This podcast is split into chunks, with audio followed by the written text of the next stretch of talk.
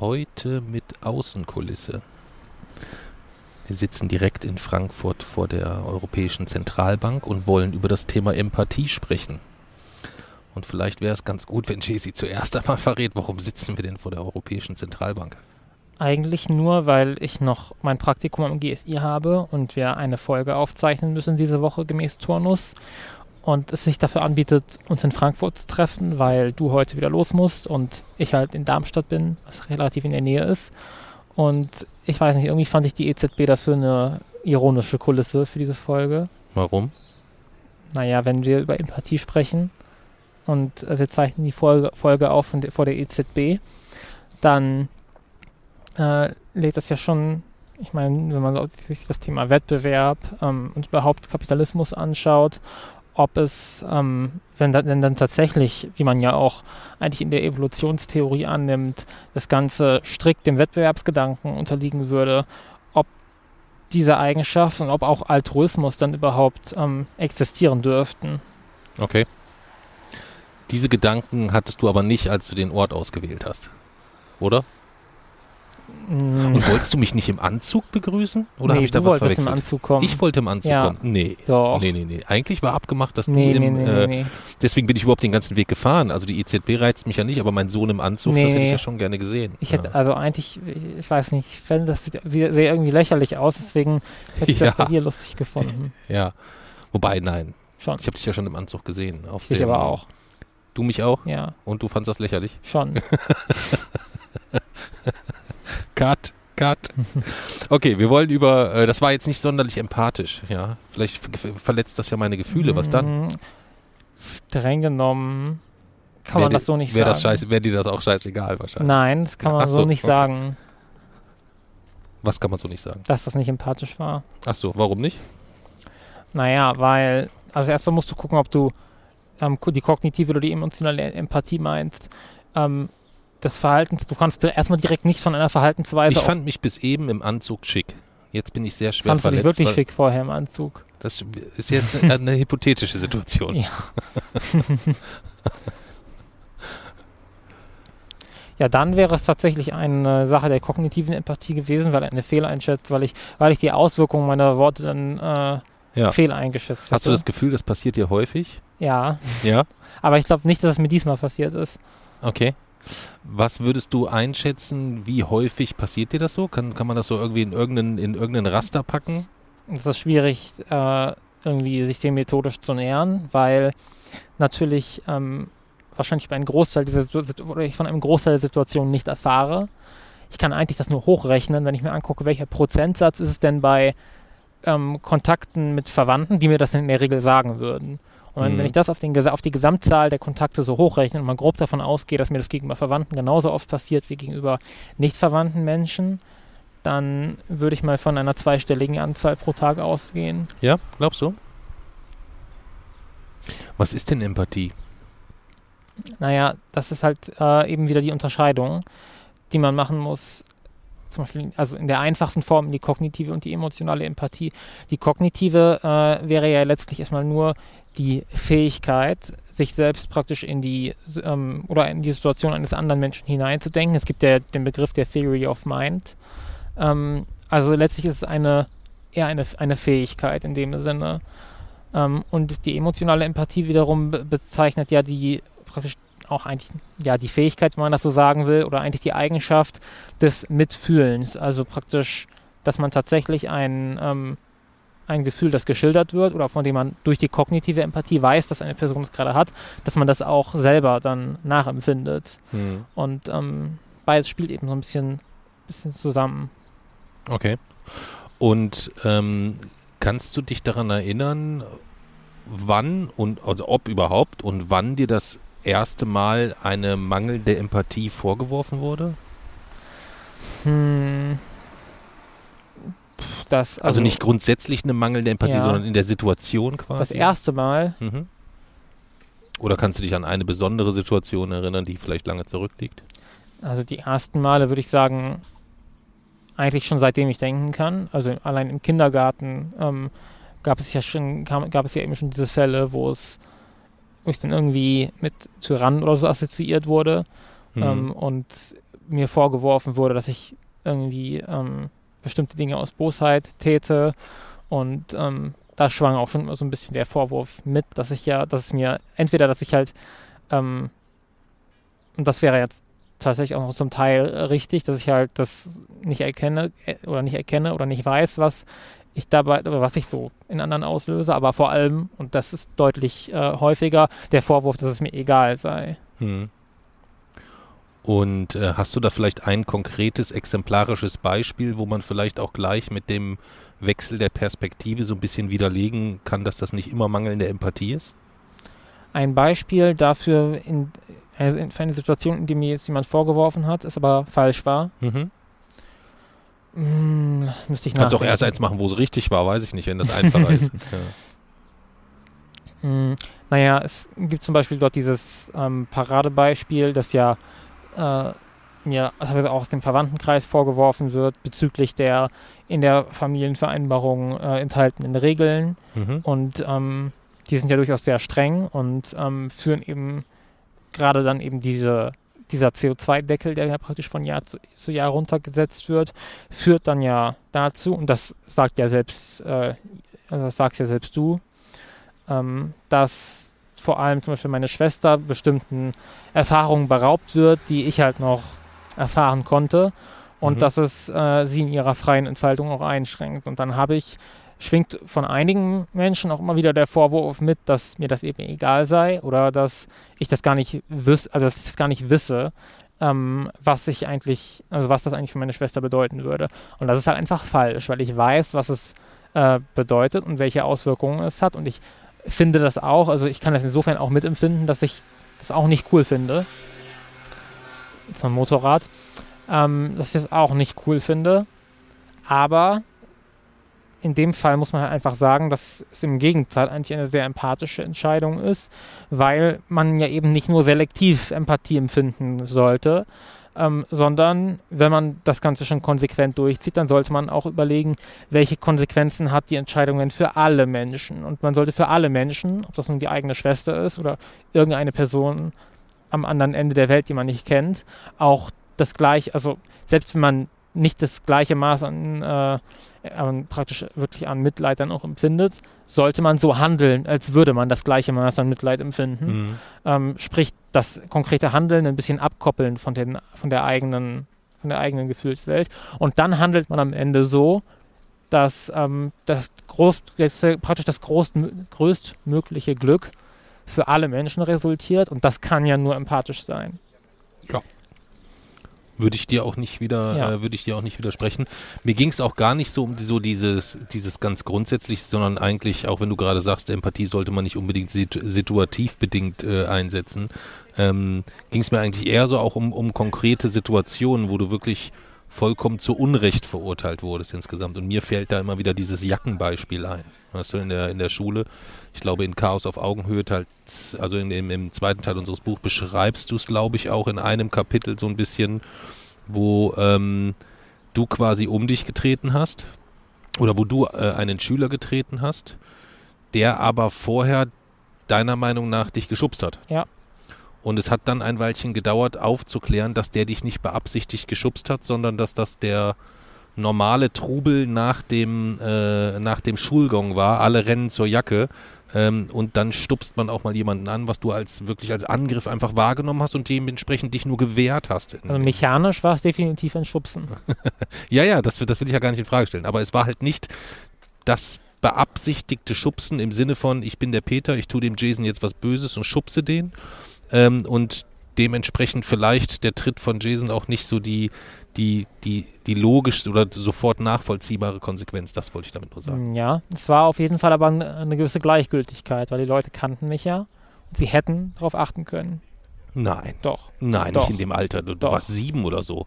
Ja. Du erwartest von, von Siebenjährigen, dass die beim, wenn die Schule aus ist und dieser Gong ertönt, die wissen, jetzt ist die Schule vorbei, dann ja. stürzen die los. Ich finde, das kann man schon erwarten. Dass die dich nicht überrennen, ist, ist, ist ein Wunder im Normalfall. Nein, ich finde, das kann man schon, also das Maß an Empathie kann man schon erwarten, finde ich. Ja, findest ja. du? Boah. Hast aber einen sehr, sehr hohen Anspruch.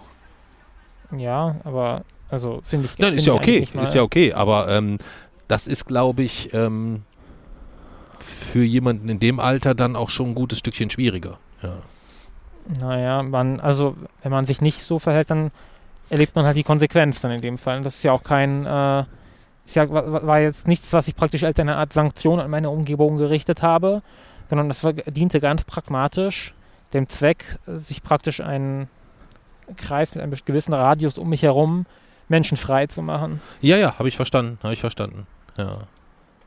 Ich habe noch ein ähnliches Beispiel. Vielleicht kannst du das, äh, vielleicht erinnerst du dich daran und kannst es so einigermaßen rückwirkend anordnen, äh, einordnen. Äh, wir waren mal bei einem, äh, bei einem, bei einem Hallenturnier oder bei einem Fußballtraining. Ich weiß jetzt nicht genau, ob es ein Turnier oder ein Training war oder so, äh, wo sich ein anderes Kind das Bein gebrochen hat. Das weiß ich nicht mehr. Und äh, das hat ziemlich laut geschrien und du hast dich fürchterlich darüber aufgeregt, dass das Kind schreit. ja. Okay, das weiß ich nicht mehr. Wann war das denn? Und boah. Da war ich noch jünger, oder? Fünf vielleicht, würde ja. ich sagen, oder so. Ja. Ähm, da sind wir mal so zu so einem, ich weiß nicht, ob das Probetraining war oder was, was irgend, irgend, so, ein, irgend so, ein, so ein Kick war da auf jeden Fall, den wir uns angekickt, äh, angeguckt ja. haben, aber es war nicht im, äh, war jetzt nicht professioneller Fußball oder irgendwie sowas. Ja. Aber das, das, das weiß ich noch und du konntest das so gar nicht nachvollziehen, irgendwie so, äh, der, der könnte doch trotzdem ruhig sein, so insgesamt. Hm. Ja.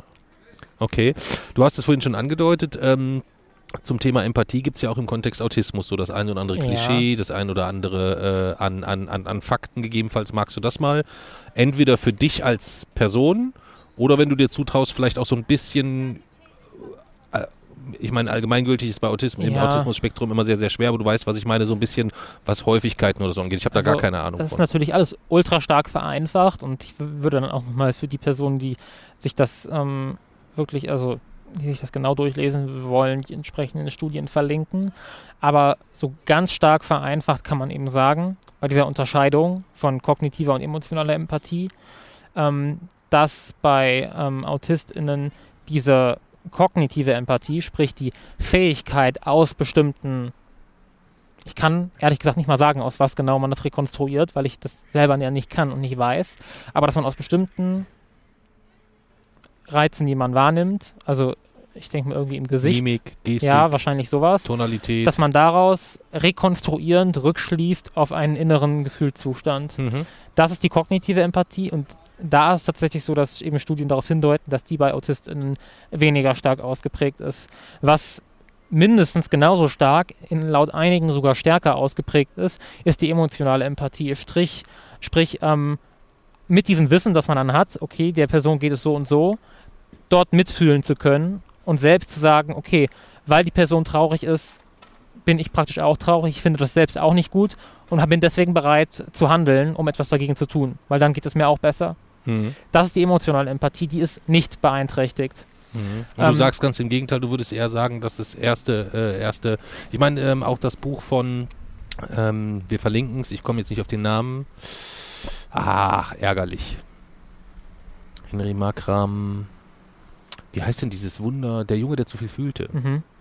Ähm, da äh, geht es ja eigentlich, äh, hört man ja aus dem Titel schon raus, der Junge, der zu viel fühlte. Ja, also die, äh, es ist keine fehlende Empathie oder sonstiges, mhm. sondern ähm, es ist, wenn man es dann verstanden hat, und das finde ich eigentlich total spannend, weil ich glaube, dass das ja bei dir so ein bisschen ähnlich ist, dass das Leid auf der Welt, was du verstanden hast, du dich selbst persönlich auch immer mit voll dafür verantwortlich fühlst, Dinge und Schritte einzuleiten, um etwas dagegen zu tun oder zumindest auf allen Ebenen bestmöglich zu handeln. Ja, ich kann mich halt nicht davon ähm, abgrenzen. Also es gibt für mich nicht wirklich sowas wie, mir geht es privat irgendwie gut, sondern mein Gefühlszustand ist sehr eng gekoppelt an den Zustand der Welt so. Und man kann das Ganze ein bisschen ausgleichen, indem man halt selbst aktiv was tut. Aber insgesamt ist natürlich trotzdem so, dass ich niemals sagen könnte, es geht mir total gut oder richtig gut, solange, wahrscheinlich werde ich niemals in der Lage sein, das zu sagen, weil wie sollte ich das sagen? So in der aktuellen, in der aktuellen Welt und in dem, was. Aber du, aber du kannst es trotzdem für dich trennen, was dich persönlich ähm, äh, angeht und, und, und ist, be, belastet dich das emotional anders, wenn es was ganz Persönliches ist, als wenn es eine schlechte Nachricht im Kontext des Welt, weltlichen Zustands ist? Tatsächlich nicht. Und wenn überhaupt, dann eher ähm, letzteres äh, hat den stärkeren Einfluss. Okay. Weil bei allem Persönlichen ähm, ich mir immer denken kann, dass die, ja, also die Wichtigkeit des Ganzen ist begrenzt. Der Schaden, der dort maximal entstehen kann, ist bei etwas, was nur mich betrifft, immer automatisch begrenzt. Selbst wenn es angenommen, etwas könnte mich total zerstören. Es bleibt, die Auswirkungen bleiben auf meine Person begrenzt. Naja. Also ich glaube, wenn es etwas gibt, was dich total zerstört, Ja. dann ist auch die Mami zerstört, dann bin auch Dann ich sind es fünf Personen oder zehn Personen. zerstört, Lass es Opa 10.000 zerstört. Personen sein. Es spielt keine Rolle im Vergleich zu den Dingen, die Milliarden Menschen betreffen. Hm. Aber du hast natürlich auch den wesentlich stärkeren und effizienteren Hebel, was deine persönliche emotionale Stabilität angeht, im Vergleich zu dem Wohlergehen aller Menschen auf der Welt. Ja, aber nein, eigentlich nicht, weil ersteres eben an letzteres gekoppelt ist. Hm. Okay. Und diese Kopplung, glaubst du auch, dass das auf Dauer eine gesunde Idee ist? Hm, weiß ich nicht, mal gucken, wie das so. Also man kann ja trotzdem, äh, man kann ja trotzdem äh, so aktiv sein wie du und versuchen, einen Weg zu finden, ähm, gegebenenfalls den Kopf dahingehend auch mal wenigstens für kürzere Zeit freizubekommen. Ich meine, manchmal gelingt dir das ja auch einfach durch Ablenkung vermutlich Ja. oder weil du dich in, in Arbeit stürzt. Aber ich meine jetzt so ganz bewusst, könntest du ganz bewusst, wenn wir jetzt hier nicht podcasten würden, sondern du würdest jetzt einfach nach dem GSI äh, hier noch ein bisschen spazieren, dich hier einfach so ein bisschen hinsetzen und mal so die Gedanken einfach ganz lose schweifen lassen, ohne innerhalb von zwei Minuten bei Klimakrise und dem Leid der Welt zu sein? Alleine. Mhm. Ohne. Nein, nein. Okay. Also es, es sei denn halt, ich stürze mich in irgendeine von meinen so. Das meine ich ja. Du musst dir dann, du musst dir dann Themen, eine dann es, Beseeltheit, nicht Besessenheit. Es ist Ja. eine Beseeltheit. Du bist beseelt von Zügen, nicht Aber mir besessen. gefällt das Wort nicht. Beseelt gefällt dir nicht? Nee. Na, das gibt's ja gar nicht. Bei Zügen. Ist es wirklich eine Besessenheit? Schon. Ich weiß nicht. Ja? Okay. Ich finde Beseeltheit eigentlich recht passend. Aber okay. Musst du selbst entscheiden. Ähm, wird man mit einem Mindestmaß an Emotion geboren? Also die Frage kann, kann man zum aktuellen Zeitpunkt nicht wirklich beantworten. Ähm, mit der Veranlagung dazu definitiv, also es ist, es ist un- unumstritten, dass dort es einen gewissen genetischen Einfluss gibt. Ähm, es gibt eine Studie, die ich dazu gelesen habe, die beim Thema Empathie von etwa 10% ausgeht, aber das ist halt auch echt nur eine sehr, sehr, sehr grobe Zahl, so um das Ganze abzuschätzen. Ähm, das heißt, es gibt einen Einfluss der Gene, mit dem man folglich geboren wird. Ähm, Autismus ist ja auch ähm, äh, zum mindestens zum absoluten Großteil auf jeden Fall genetisch bedingt. Ähm, auch wenn man da die Details auch nicht der, der Vererbung auch nicht versteht und ähnlich ist es auch beim Thema Empathie allgemein. Man weiß, dass es einen bestimmten genetischen Einfluss gibt, ähm, der folglich angeboren ist. Man weiß aber auch, dass ähm, man bestimmte Aspekte des Ganzen erlernen kann. Folglich ist es wie bei den meisten Dingen, ähm, bei den meisten Merkmalen eine Kombination vermutlich aus genetischen Einflüssen, angeborenen Einflüssen und Umwelteinflüssen. Ähm, wir wissen aber, dass praktisch dieser Theory of Mind, also die Möglichkeit praktisch zu untersch also die Möglichkeit sich vorzustellen, dass eine andere Person etwas anderes denkt in diesem Moment, die entwickelt sich bei ähm, Kindern etwa im Alter von drei bis vier Jahren. Ähm, das heißt, es ist auch ein gewisser Lernprozess, für den aber eine Veranlagung da ist. Ähm, und das ist eben dann diese, diese berühmte Frage ja, die ich bis ins Alter von neun oder zehn nicht richtig erfasst habe, mit dem ähm, man hat praktisch eine Box, in der Kekse liegen und dann geht praktisch eine Person weg und eine andere Person kommt und tauscht die Kekse gegen Stifte aus. Dann kommt die andere Person zurück. Was erwartet sie jetzt in der Kiste vorzufinden? Kekse. Halt nicht, es ist nicht so einfach. Also klar, es ist irgendwie einfach, aber irgendwie ist es auch nicht so einfach, weil der Sprung, Kommt den man da drauf an, welche. Person du bist. Hä? Kommt drauf an, welche Person Ja, aber du bist. ich soll, werde als Aus, also praktisch als Beobachter der ganzen Situation gefragt, wenn die Person zurückkommt, was findet, erwartet sie dort vorzufinden?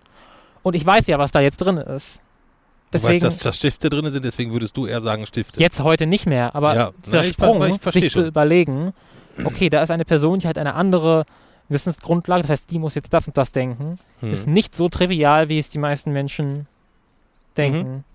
Du hast das aber auch sehr häufig, glaube ich, im, Umkehr, äh, im Umkehrschluss jetzt gar nicht so bei, in Anführungszeichen, Banalitäten, sondern auch, wenn du ähm, über die Klimakrise, über die Physik, über so, über deine dann doch ja über die Themen sprichst, wo nicht nur dein Papsi wenig Wissen zu hat, ähm, dann passiert es dir, glaube ich, auch relativ häufig, dass du bei deinem Gegenüber ein gewisses Grundwissen voraussetzt, was vielleicht recht hoch angesetzt ist. Ist das so? Oder, oder kannst du das einordnen, wenn du mit irgendjemandem, wenn dich jemand was zu deiner Forschungsarbeit fragt oder so? Ähm, also manchmal ist es einfach schon eine praktische Sache. Bei diesen Forschungswettbewerben zum Beispiel, wenn ich in zehn Minuten mein Projekt erklären muss, kann ich 0,0 Grundlagenwissen erklären. Ich muss direkt bei dem anfangen, was ich mache. Mhm. Und dann hat sich gezeigt, das ist sinnlos. Das versteht niemand. Das verstehen auch Menschen, die sich seit Jahrzehnten mit Physik beschäftigen, verstehen das nicht. Und ich würde es auch nicht verstehen, wenn ich das zehn Minuten lang hören würde und es nicht mein Projekt wäre. Das ergibt einfach, das funktioniert so nicht. Das hat sich auch auf den Wettbewerben gezeigt. Ähm, ansonsten versuche ich schon zu, also das Ganze ja gerade beim Thema Klima, ist es ja kein Selbstzweck, das zu erklären, sondern es geht ja darum, dass bei, bei der anderen Person sich was verändert im Kopf. Das heißt, natürlich versuche ich das dort auf die Person abzustimmen. Und in der Regel funktioniert es am besten einfach durch Nachfragen. Und ich erwarte dann irgendwie auch, dass die Person dann sagt, stopp, da verstehe ich was nicht. Und dann, ähm, hm. also das ist dann einfach einfacher. Wenn ich eine ganz konkrete Aussage habe, dann kann ich auch perfekt darauf eingehen. Mhm. Ähm, aber wenn ich irgendeine Person weiß, deren Hintergrund ich nicht kenne, woher soll ich dann wissen, mhm. wo ich anfangen soll? Ja, ja, klar. Und für die Person gegenüber ist es aber halt manchmal so, dass die so von so überfahren ist von dieser Infoflut, weil du dann ja in die zehn, in den zehn Minuten ist ja dann schon ordentlich was drin. Ja. ja. Ähm, sodass man da dann ja dementsprechend Schwierigkeiten hat, dem Ganzen auch irgendwie einigermaßen folgen zu können. Und deswegen, also ich würde, ich würde wahrscheinlich, so, so denke ich, ja doch, so, so wäre es wahrscheinlich, wenn ich bei dir mal in so einer Präsentation, äh, Forschungszentrum oder so sitzen würde, ähm, meinetwegen auch offiziell als Fachbesucher oder sonstiges, ich würde definitiv keine Frage stellen, weil ich weiß, eine Frage würde gar nicht reichen im Anbetracht dessen, was da gerade auf mich zugerauscht ist. Ja. Aber das kann natürlich bei, bei, äh, bei einigen Menschen dann auch anders sein insgesamt. Aber äh, du sagst ja selber, das Thema, da ist das Forschungszentrum ähm, beziehungsweise dein Projekt ja wahrscheinlich eher ein schlechtes Beispiel für. Ne? Ja, wie gesagt, wenn man sich, also wenn man praktisch das Vorwissen hat, das Menschen auch beim Wettbewerb in der Regel haben, kann man das in ein paar Tagen schaffen. Hm. Ähm, aber man muss sich halt tatsächlich auch ein paar Tage nehmen. Und das ist halt unrealistisch, wenn man äh, 100 Projekte bewerten muss. Mhm. Ähm, wenn man das Vor Vorwissen nicht hat, dann ist es halt eine Sache von Monaten. Okay. Du hast gesagt, oder wir haben geklärt, dass äh, die, die Grundfähigkeit, Empathie zu empfinden, schon auch äh, mit durch die Gene bedingt ist. Welche Rolle spielte die Erziehung? Hm.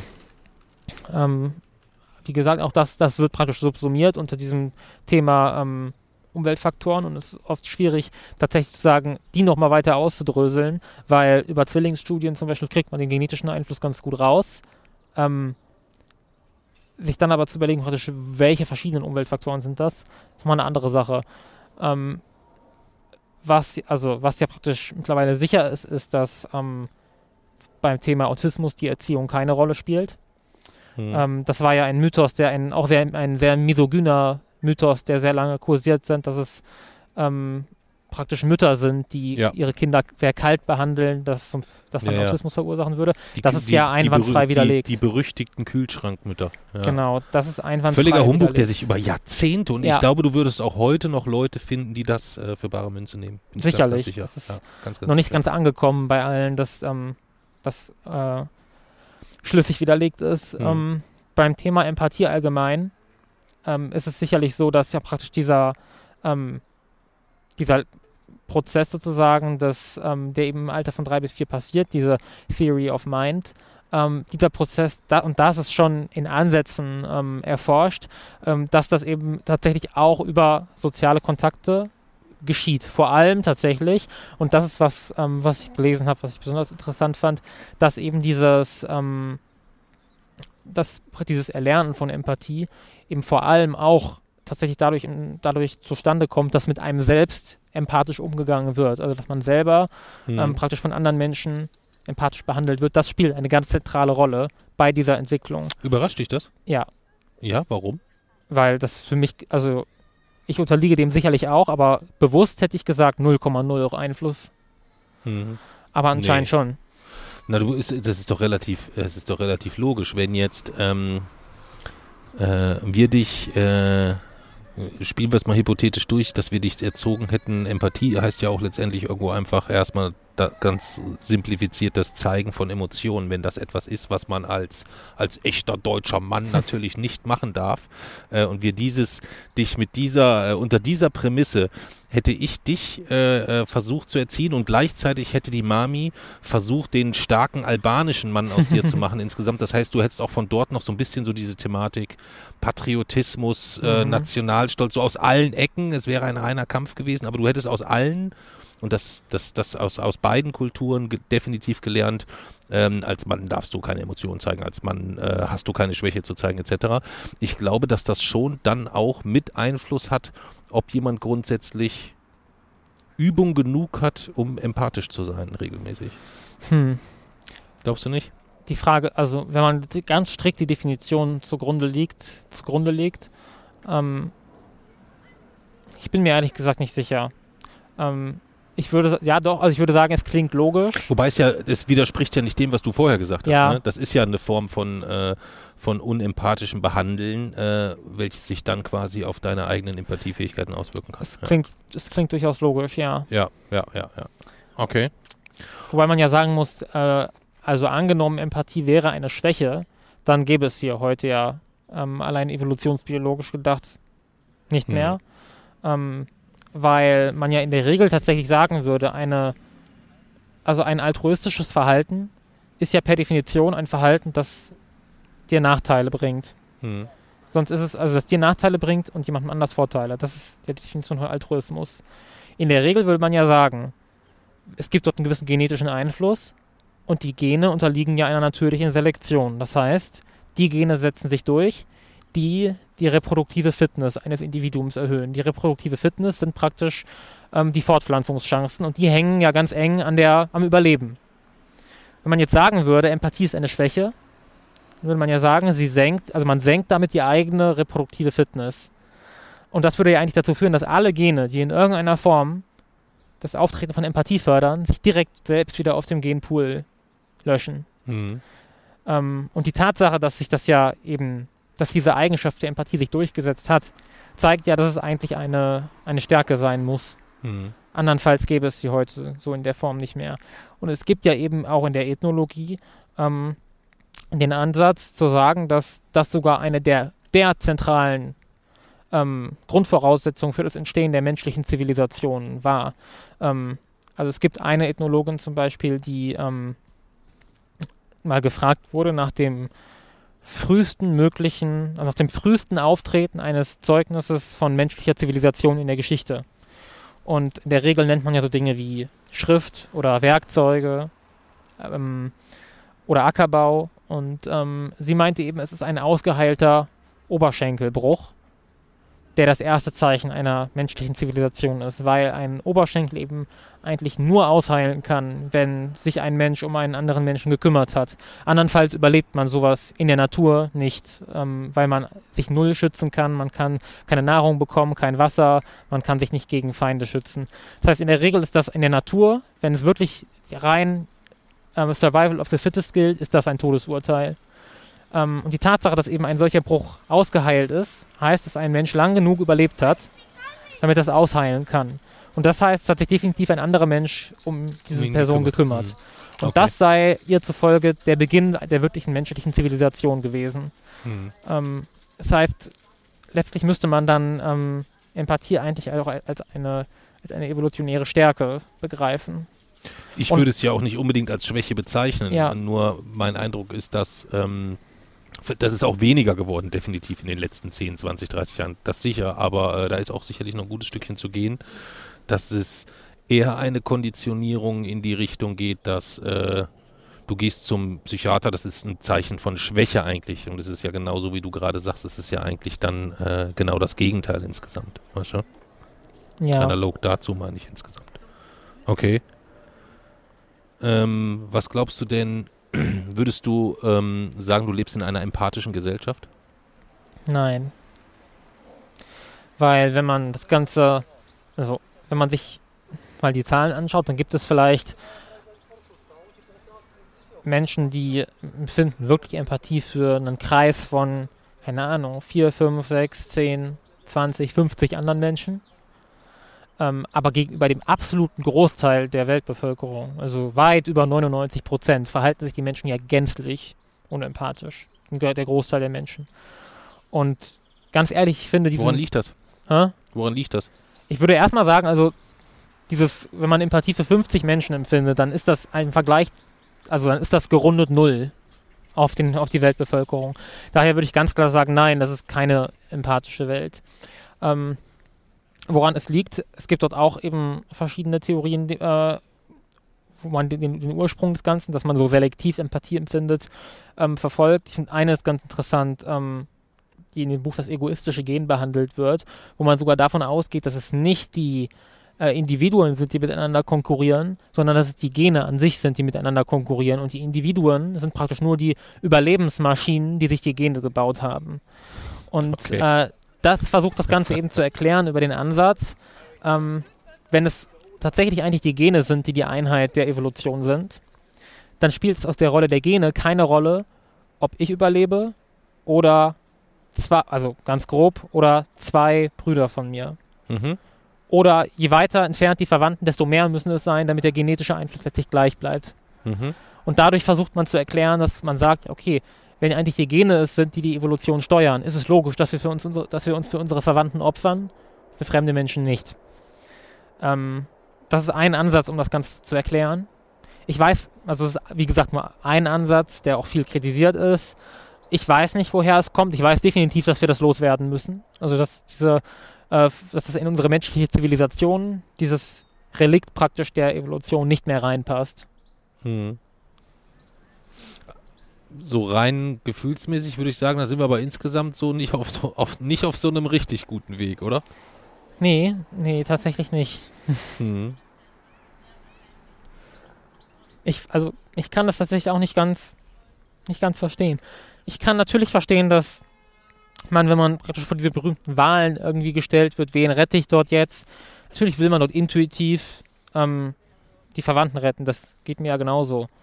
Ähm, aber ich finde, man kann von Menschen erwarten, wenn es auf Entscheidungen ankommt, auf Entscheidungen, die reale Auswirkungen haben, das Ganze kurz beiseite zu schieben und den eigenen Verstand zu nutzen, sich zu überlegen, was wäre hier die günstigste Lösung, von der die meisten Menschen profitieren und mhm. dann tatsächlich auch die Stärke aufzuweisen, die Entscheidung zu treffen. Okay. Valider Punkt. Ähm, Aber kannst du dir vielleicht vorstellen, dass es, äh, dass Menschen in einem Lebenskosmos leben, wo sie vielleicht gar nicht immer die Zeit haben abzuwägen, was ist wie, wo, wann, bei welcher Entscheidung, sondern die eigentlich so dieses berühmt-berüchtigte Hamsterrad, wo sich so ganz tausende von Entscheidungen jeden Tag ganz schnell und ohne große Abwägung. Und dann ist es halt doch mal heute egal, ob es äh, eine umweltunfreundliche Verpackung ist oder sonstiges. Das kannst du so gar nicht nachvollziehen. Also ich meine, du bist ja auch jemand, der, der, der viel beschäftigt ist. Trotzdem ziehst, scheint es ja so, dass du für dich so deine deine Grenzen trotzdem recht klar gesteckt ja, hast. Der Vorteil ist, dass die Situationen in der Regel moralisch so eindeutig sind, dass sie fast schon wieder langweilig sind. Also es ist ja nicht so, dass man da irgendwie richtig viel Zeit aufwenden muss, um das richtig auszurechnen, sich zu überlegen, hm, okay, hier könnten jetzt vier Menschen von profitieren, hier sind es zwei. In der Regel sind es zwei und hier sind es eine Milliarde. Also das was, das kann ich im Kopf überschlagen. Welche mhm. Entscheidung mhm. führt jetzt? Ich muss nicht genau ausrechnen. Also wie gesagt, viele tun so, als wäre das total der moralische Konflikt.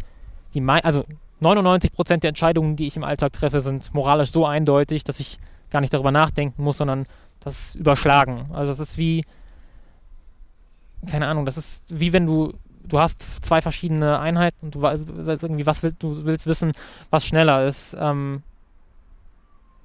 eine Schnecke oder ein Shinkansen. Dann musst du nicht erst die beiden Geschwindigkeiten ausrechnen, sondern es dann über, überschlägst du das Ganze schnell. Und so geht es bei den meisten Entscheidungen, die man im Alltag trifft, weiß ich, okay, das ist für den absoluten Großteil, für Milliarden Menschen die bessere Entscheidung. Das ist kein langes Rechnen, das davon, was da erforderlich ist. Und dementsprechend mhm. ist das auch kein, ist die Zeit da kein limitierender Faktor, den ich gelten lasse. Okay. Ich wollte damit eigentlich auch nicht so auf das, rein auf das Thema Zeit, sondern eher so, das ist aber so eine ganz persönliche Meinung, deswegen bin ich, ja. bin ich nicht sicher, ob man das immer so allgemeingültig übertragen kann. Eigentlich halte ich mich für einen empathischen Menschen.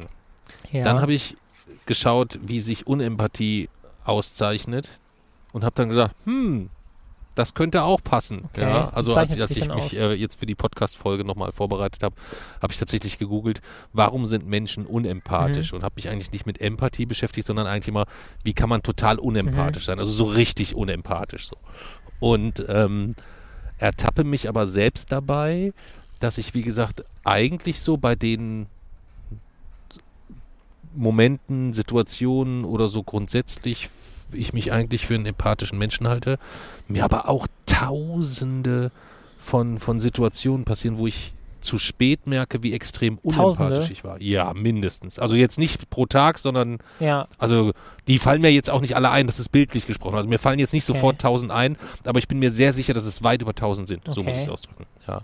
Und ich glaube, oder ich bin mir sicher, oder ich versuche dann immer so ein bisschen in diesen verschiedenen Situationen irgendwie Muster zu erkennen und zu sagen, hm, was, welche Ähnlichkeiten, welche, welche ähnlichen Ursachen, welche Auswirkungen, was weiß ich, passiert mir das immer bei 40 Grad im Schatten. Okay, alles da, bei 40 Grad im Schatten musst du aufpassen, da bist du unempathisch. Blödes Beispiel, aber nur, dass du verstehst, Kausal was ich meine. Kausalität und äh, Ja. Korrelation, ne? Genau.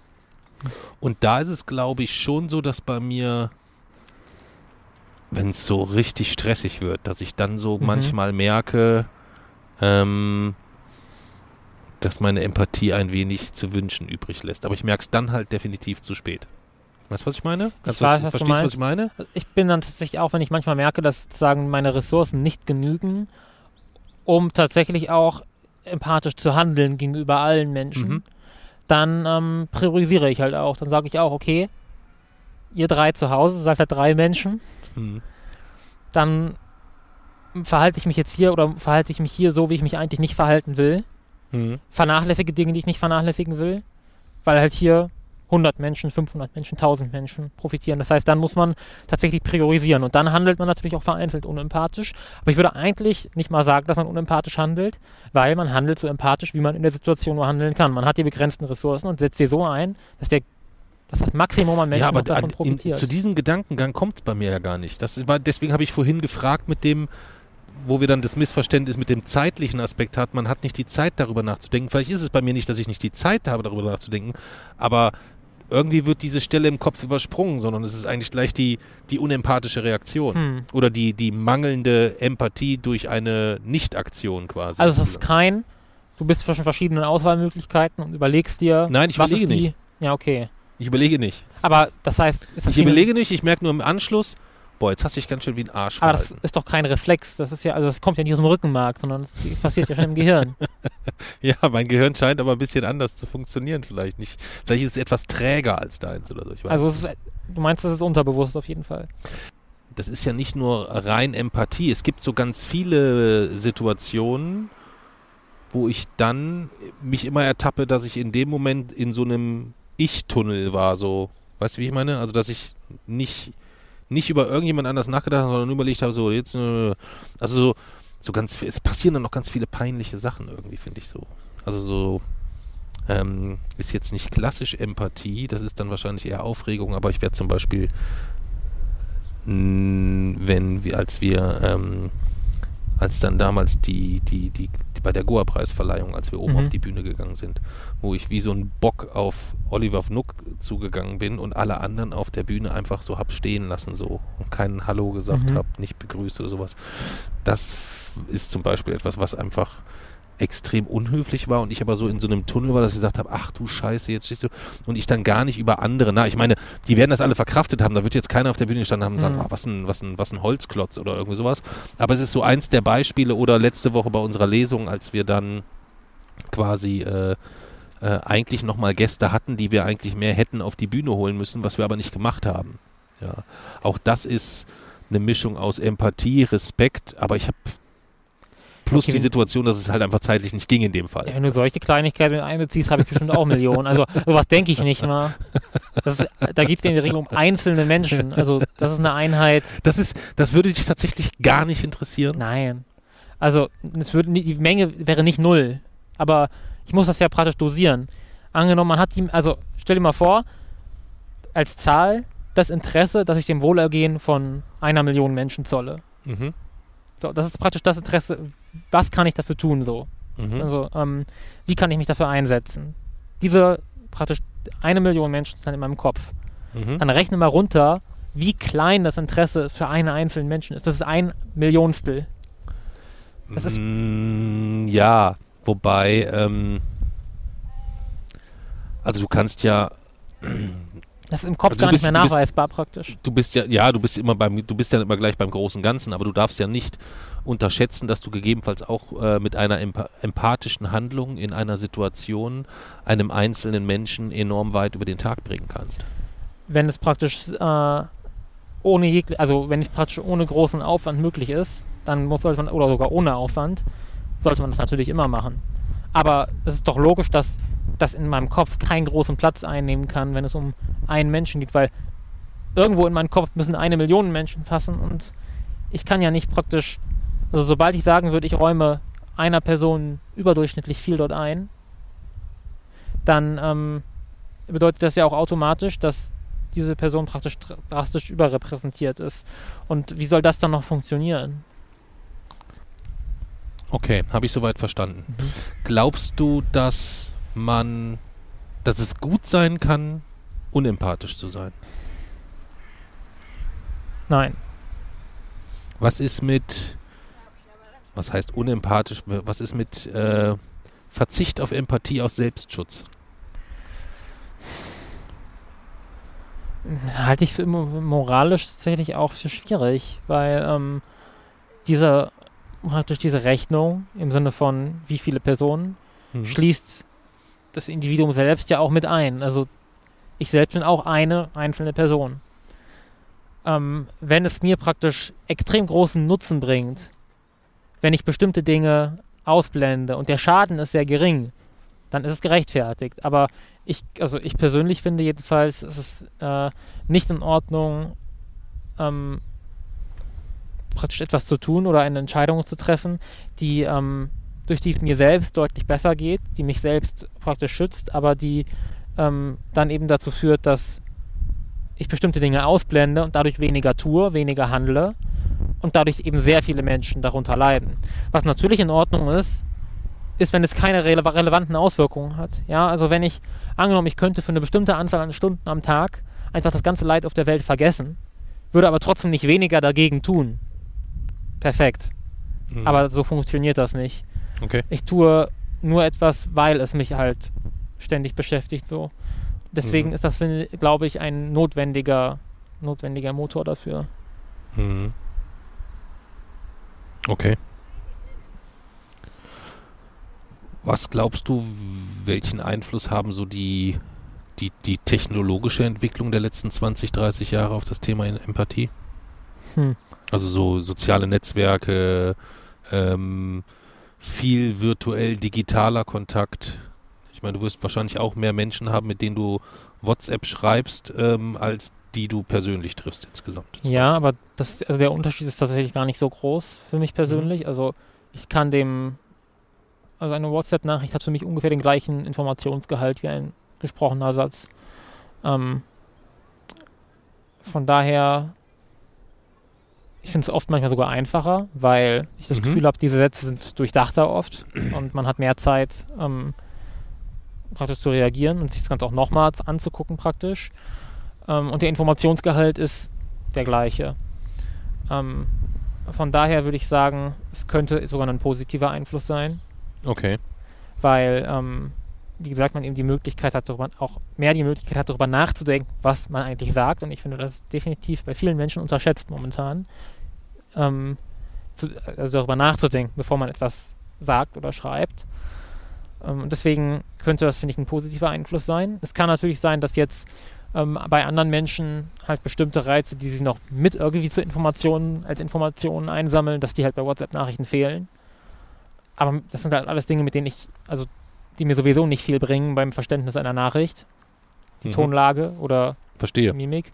Also wenn, wenn, du jemanden fragst, also gut, du fragst ja niemanden, wie geht's dir, aber wenn dir jetzt jemand sagt, mir geht's nicht gut, dann gehst du erstmal davon aus, okay, dem geht's nicht gut, du machst dir keine Detail, du könntest dir auch keine Detailunterschiede erkennen, wenn derjenige dir jetzt gegenübersteht, es sei denn, er heult Rotz und Wasser oder was ja, auch immer. Und hm. ähm, ich habe tatsächlich jetzt mal vor einigen äh, Wochen das sogar erlebt, wo eine Person mir dann im Nachhinein gesagt hat, dass sie in dem Moment, wo sie gesprochen hat, total geheult hat und ich habe selbst das nicht gemerkt. Hm. Und das hat mich auch sehr gewundert, weil ich in der Regel gedacht habe, okay, so Dinge wie tatsächlich Flüssigkeit im Gesicht erkenne ich.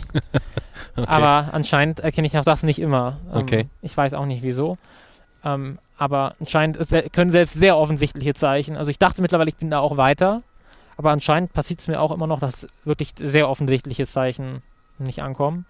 Ähm, bei allem, was subtiler ist, kann man sowieso vergessen. Das geht überhaupt nicht. Ähm, jedenfalls ähm, ist es aber letztlich dasselbe, wenn eine Person sagt, nicht gut, ist das derselbe Informationsgehalt, wenn mir eine Person schreibt, nicht gut. Ich weiß, der Person geht es nicht gut, ich weiß nichts mehr. Und dann Mhm. frage ich weiter nach, nach einer Mhm. äh, konkreteren Antwort. Das kann ich sowohl schriftlich machen, als auch mündlich fragen. Von daher ist der Unterschied dort vernachlässigbar. Okay.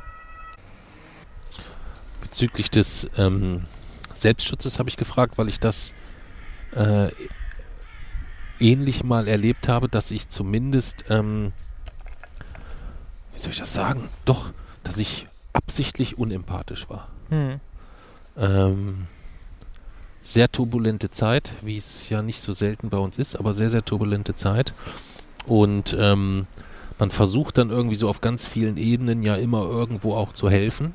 Und irgendwann wird das dann so viel, ähm, dass ich mich erinnere dann auch mal bei ein, zwei Nachrichten tatsächlich von Menschen, die dann geschrieben haben, ja, das und das, da geht, mir geht's nicht so gut und so weiter, dass ich nicht geantwortet habe Hm. weil ich nicht, äh, es war einmal ne- im Kontext ähm, einer Krebserkrankung, Mhm. da konnte ich es tatsächlich nicht, weil das äh, recht frisch nach der, äh, nach dem Tod, Tod von Öhmchen, äh, von Öhmchen war. Ähm, und da habe ich mich bewusst zum eigenen Schutz dafür entschieden, dort jetzt gar nicht zu reagieren. Im Nachgang war es doppelt und man hätte zumindest sagen können, du hör mal zu, ich kann das nicht jetzt aus den und den Gründen oder ich kann dir da nicht weiterhelfen. Das hätte ich auch Aber gesagt. der, der äh, in dem Fall vielleicht auch der einfachere Weg, ich weiß es gar nicht. das ist dann halt tatsächlich eine dieser ganz wenigen feinen Situationen, wo man tatsächlich, ich sag mal, in Anführungszeichen rechnen muss, um zu überlegen, was die korrekte Entscheidung ist. Weil man in dem Fall ja wirklich nur auf der einen Seite steht eine Person, auf der anderen Seite steht eine Person und man sich jetzt überlegen muss, ist der eigene, also ist der Schaden, den ich jetzt davon trage, wenn ich mich damit beschäftige, wirklich größer als der Schaden, die die Person jetzt trägt, wenn ich ihr nicht helfe? Und da spielen so viele Faktoren eine Rolle. Hat die Person andere Personen, die ihr helfen könnten? Also da spielen dann sehr, sehr viele Dinge noch rein. Das heißt, da wüsste ich dann tatsächlich auch oft nicht, was die beste Entscheidung wäre. Hm. Ich würde im Bauchgefühl, aus dem ersten Bauchgefühl heraus sagen, also die Person, die ein Problem hat, würde ich würde immer davon ausgehen, wenn sie sich damit an mich wendet, hat tendenziell das größere Problem als ich, wenn ich mich damit beschäftige. Das ist zumindest so eine, so eine Faustregel. Aber man kann natürlich eben auch sagen, die Person hat vielleicht noch andere Personen, die ihr helfen könnten. Von daher, solche Situationen sind schwieriger zu beurteilen. Aber ich würde auch sagen, eine Fehlentscheidung wiegt dort weniger schwer, weil es geht um eine Person. Entweder Mhm. man schadet sich selbst oder man schadet einer anderen Person. Ich würde sagen, das ähm, ist verkraftbarer, als wenn man durch eine Fehlentscheidung Okay. ähm, deutlich mehr Menschen ähm, Zum Thema, lässt. zum Thema Empathie und, und im Kontext Social Media vielleicht noch die Frage.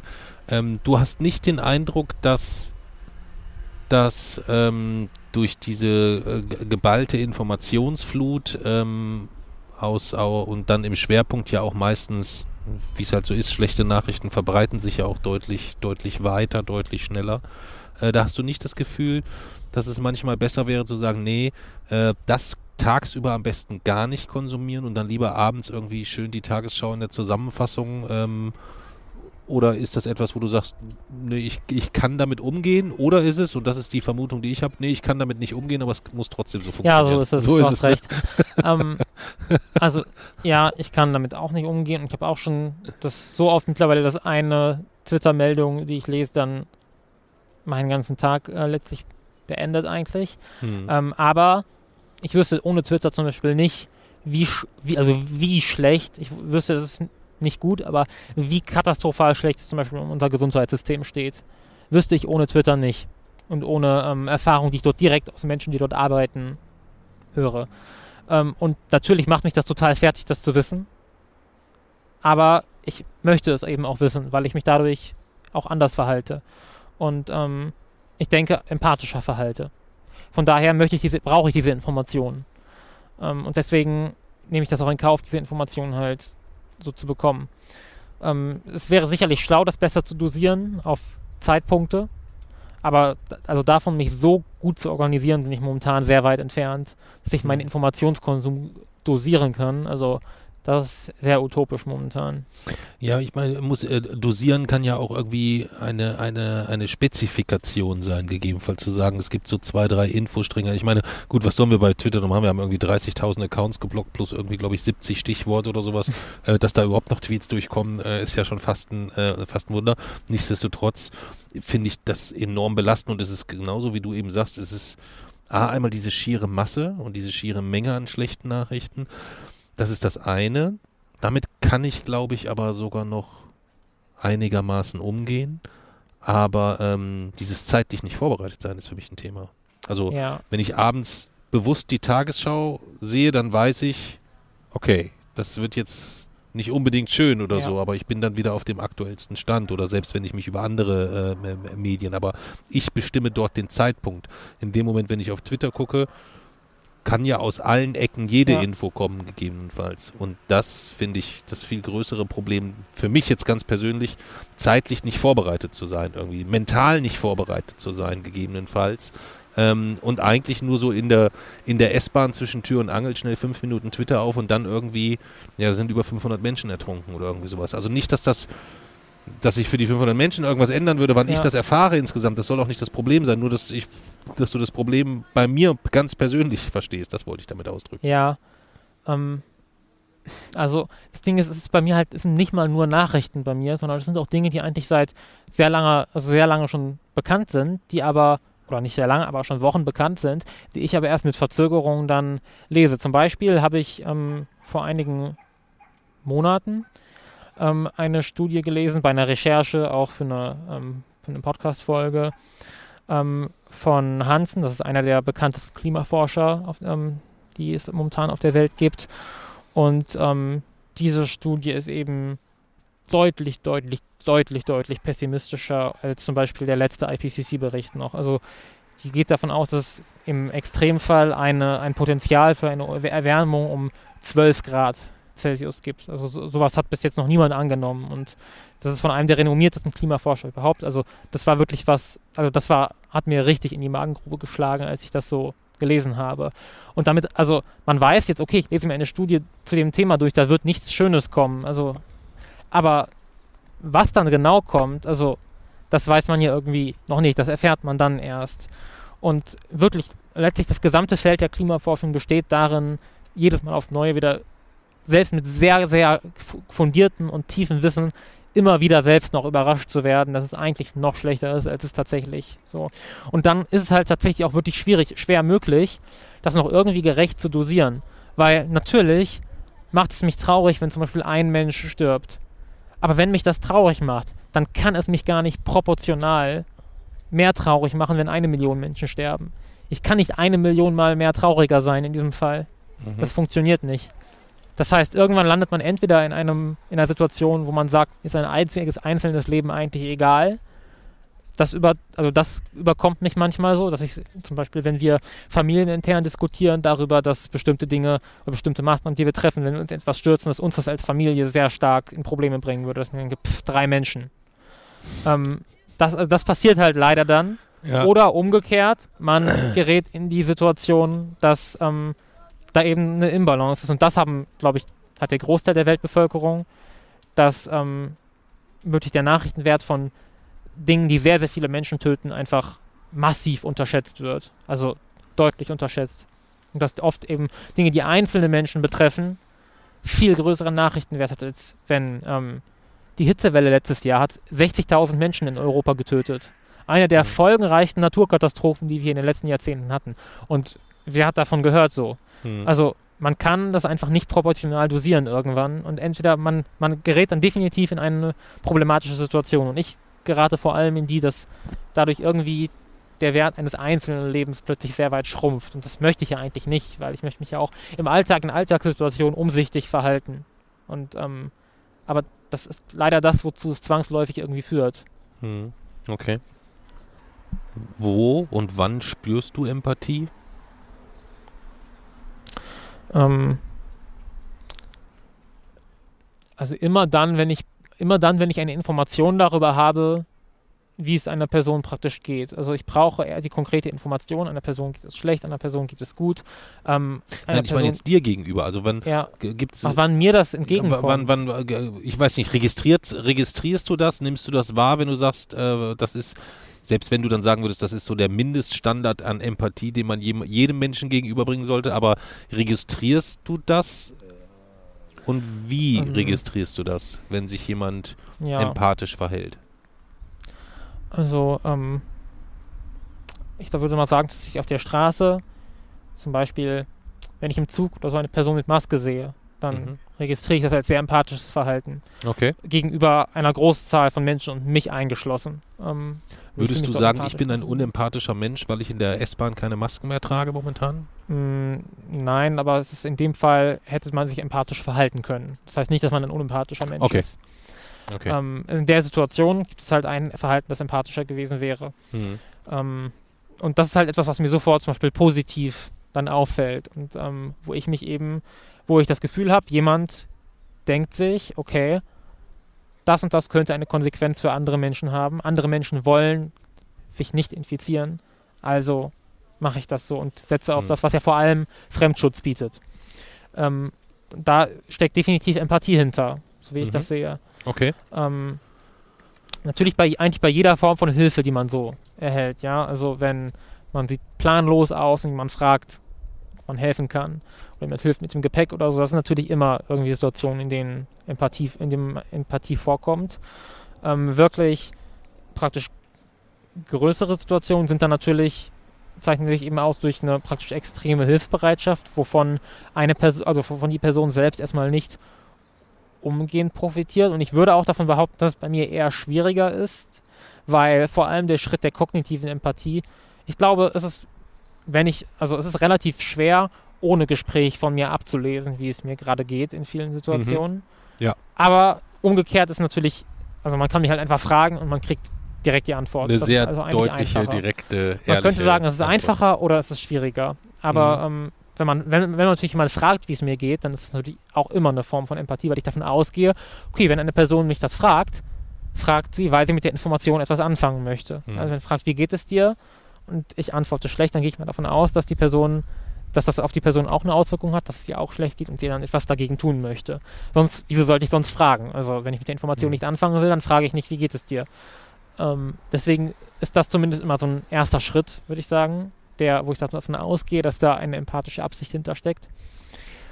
Ähm, und ansonsten glaubst natürlich. Glaubst du, dass das hinter jedem Wie geht es dir steht oder glaubst du, dass die meisten Wie geht es dir sind die 0815 Smalltalk-Floskeln, ein Gespräch zu beginnen, um endlich dran zu sein? Das ist überhaupt nicht meine Aufgabe, zu, noch zu, zu, überlegen, was hinter was steht, sondern ich kriege die drei Worte und dann ist das, also jedes Wie geht es dir ist gleich. Okay. Okay. Sonst kann man sich die Kommunikation gleich sparen. Wenn immer noch dazu geht, dass man selbst, also man kriegt eine Information und dann muss man aber ist die Information überhaupt nicht gültig, sondern muss erst, also dann ist der Informationsgehalt gleich null. Dann kann mhm. man das Reden auch gleich lassen. So. Okay. Ja, das waren eigentlich meine Fragen schon zum Thema Empathie. Ich weiß nicht, ob du noch irgendwie ähm, äh, irgendeinen Blickwinkel, den wir vergessen haben, ob du noch was offen hast oder ob es noch was gibt, was du so sagen magst. Ansonsten drehe ich mich schon mal um, werfe noch einen wunderbaren Blick auf diese, äh, einen Blick auf diese Ach guck mal, jetzt guckt sogar ein Vögelchen daher auf die Europäische Zentralbank. Ich, wenn's jetzt, wenn du jetzt mit Anzug hier gewesen mhm. wärst, dann hätte ich ein richtig cooles Foto von dir machen können und dann hätte das so richtig gezeigt. So jetzt, also ich habe einen dabei. Jetzt, jetzt, dreht er, jetzt dreht er völlig durch, so, weißt du? Ich habe tatsächlich einen dabei.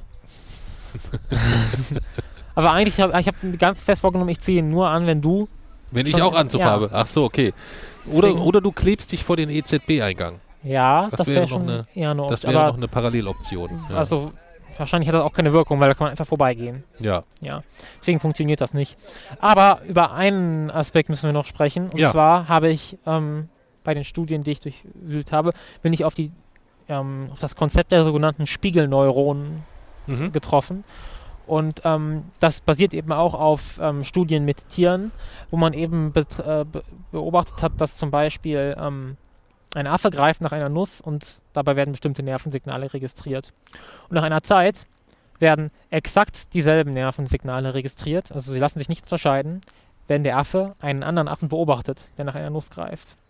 Das Aha. nennt sich das Konzept der Spiegelneuronen. Sprich, Okay. dass, die, dass letztlich dieselben Neuronen aktiviert werden, wenn wir ähm, praktisch etwas sozusagen im, imitieren, nachempfinden. Und jetzt ist die Frage, ähm, funktioniert das nicht nur mit der Imitation motorischer Bewegungen, sondern auch mit emotionalen Bewegungen. Das heißt, sind es tatsächlich, ist es dasselbe Gefühl? Also Gefühle sind ja le letztlich Erregungen äh, von Neuronen, also das Ganze lässt sich ja, äh, wird elektrisch über die Axone und neurochemisch über die, ähm, praktisch über die Transmitter an den Neuronen äh, geregelt. Und das Ganze lässt sich ja wirklich einwandfrei, also das Ganze lässt sich ja messen. So. Und die Frage ist halt wirklich, sind es tatsächlich, wenn wir, wenn, wenn wir traurig sind, weil eine andere Person traurig ist, ist es exakt dasselbe Gefühl, wie wenn wir selber traurig sind? Das ist die Frage. Und das basiert eben auf diesem, auf diesem Konzept der Spiegelneuronen, dass eben tatsächlich dieselben Neuronen aktiviert werden, zumindest bei motorischen Bewegungen. Ob das tatsächlich, ob diese Spiegelneuronen auch zur Empathie beitragen, wissen wir noch nicht, wird aktuell erforscht.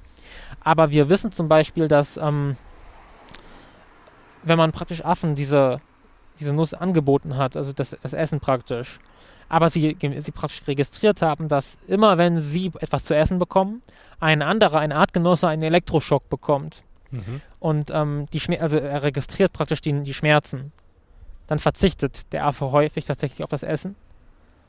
Im Wissen, dass der dass, dass ein Artgenosse dafür keinen Elektroschock kriegt. Das heißt, in dem Fall ist die Empathie in dem Fall sogar stärker als der eigene Naschdrang, sag ich mal. Was ungewöhnlich ist. Das würden wir Menschen nicht hinkriegen. ja, A, das.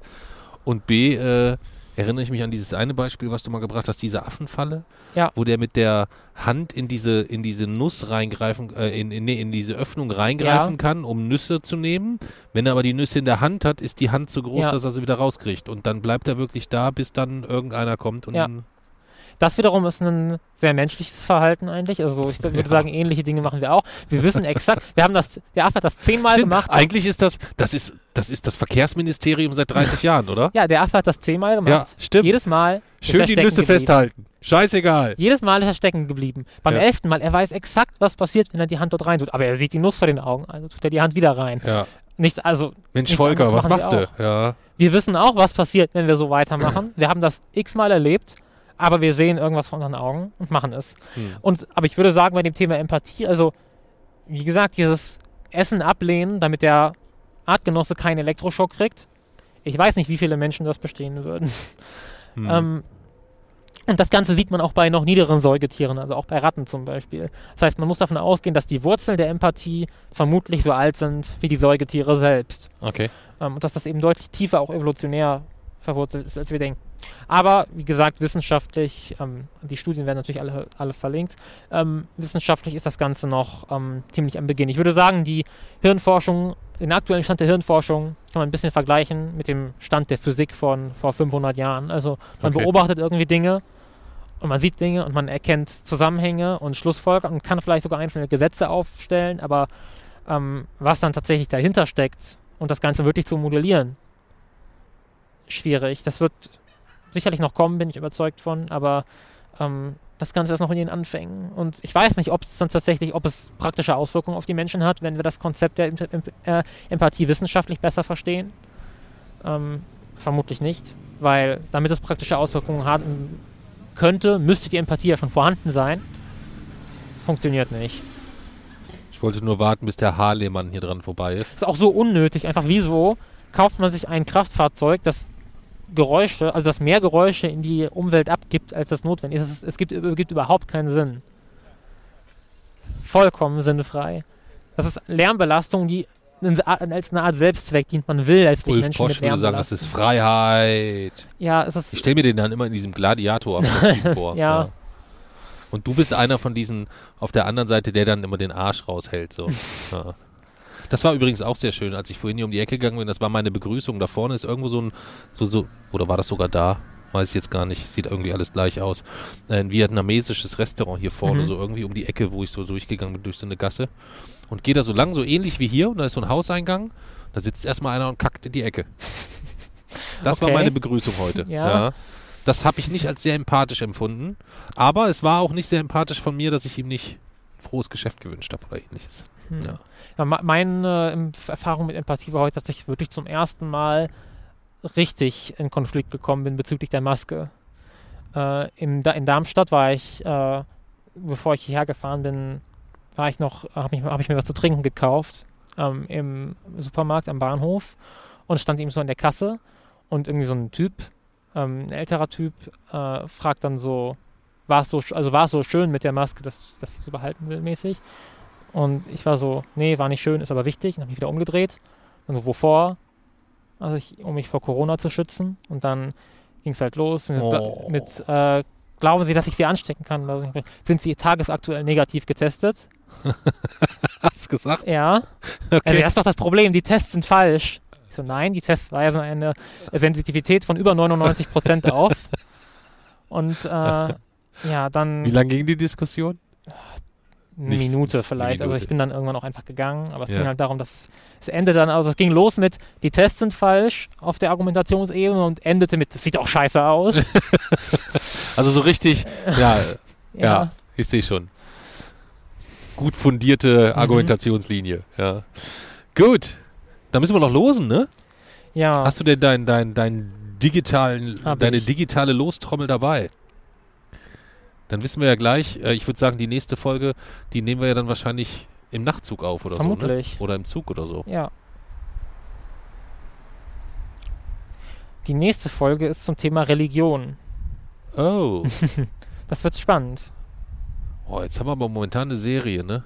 Mit äh, anspruchsvollen Themen. Ja, so ein bisschen so Themen, wo du nicht nur so einfach nur so rumlabern Ja, kannst. stimmt. So. Boah, schon schwierig. Religion, okay. Da müssten wir fast gucken, ob wir vielleicht äh, mal die Mami fragen, ob die mit dazukommen. Aber wenn wir das im Nachtzug machen. Ach so, ja, dann könnte es schwierig werden. Religion, ja, da habe ich richtig viel zu, zu sagen. Ich habe da, also, ich habe nicht so viel persönlich sozusagen, aber ich habe tatsächlich irgendwie auch schon persönlich was dazu zu sagen. Also, ja, Wird gut. ja, wird es. Gut. Dann Schluss für heute.